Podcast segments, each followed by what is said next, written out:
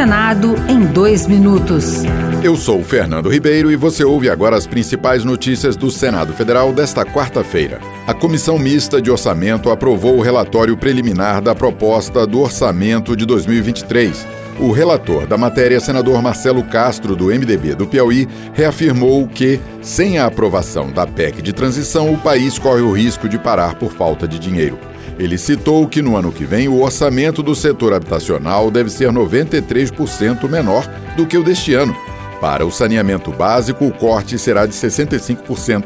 Na educação e na saúde, a redução será de 60% e 50%, respectivamente para Marcelo Castro, é essencial repor essas perdas. Não há como o Brasil funcionar com esse orçamento se nós não aprovarmos a PEC para recompor todas essas rubricas, como ciência e tecnologia, os recursos da cultura, tudo isso daí que faz parte do nosso orçamento que não tem recurso para o próximo ano, nas universidades e tudo mais.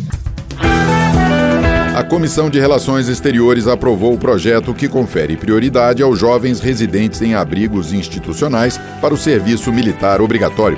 Caso não haja pedido para votação pelo plenário, a proposta seguirá diretamente para a Câmara dos Deputados. O relator, senador Marcos Duval, do Podemos do Espírito Santo, incluiu no texto a possibilidade de as Forças Armadas adotarem outros critérios, caso a adoção da prioridade seja incompatível com o objetivo da seleção. Não se pode, portanto, desviar o serviço militar obrigatório de suas funções, que é a defesa nacional. Outras notícias sobre o Senado estão disponíveis em senado.leg.br/barra rádio.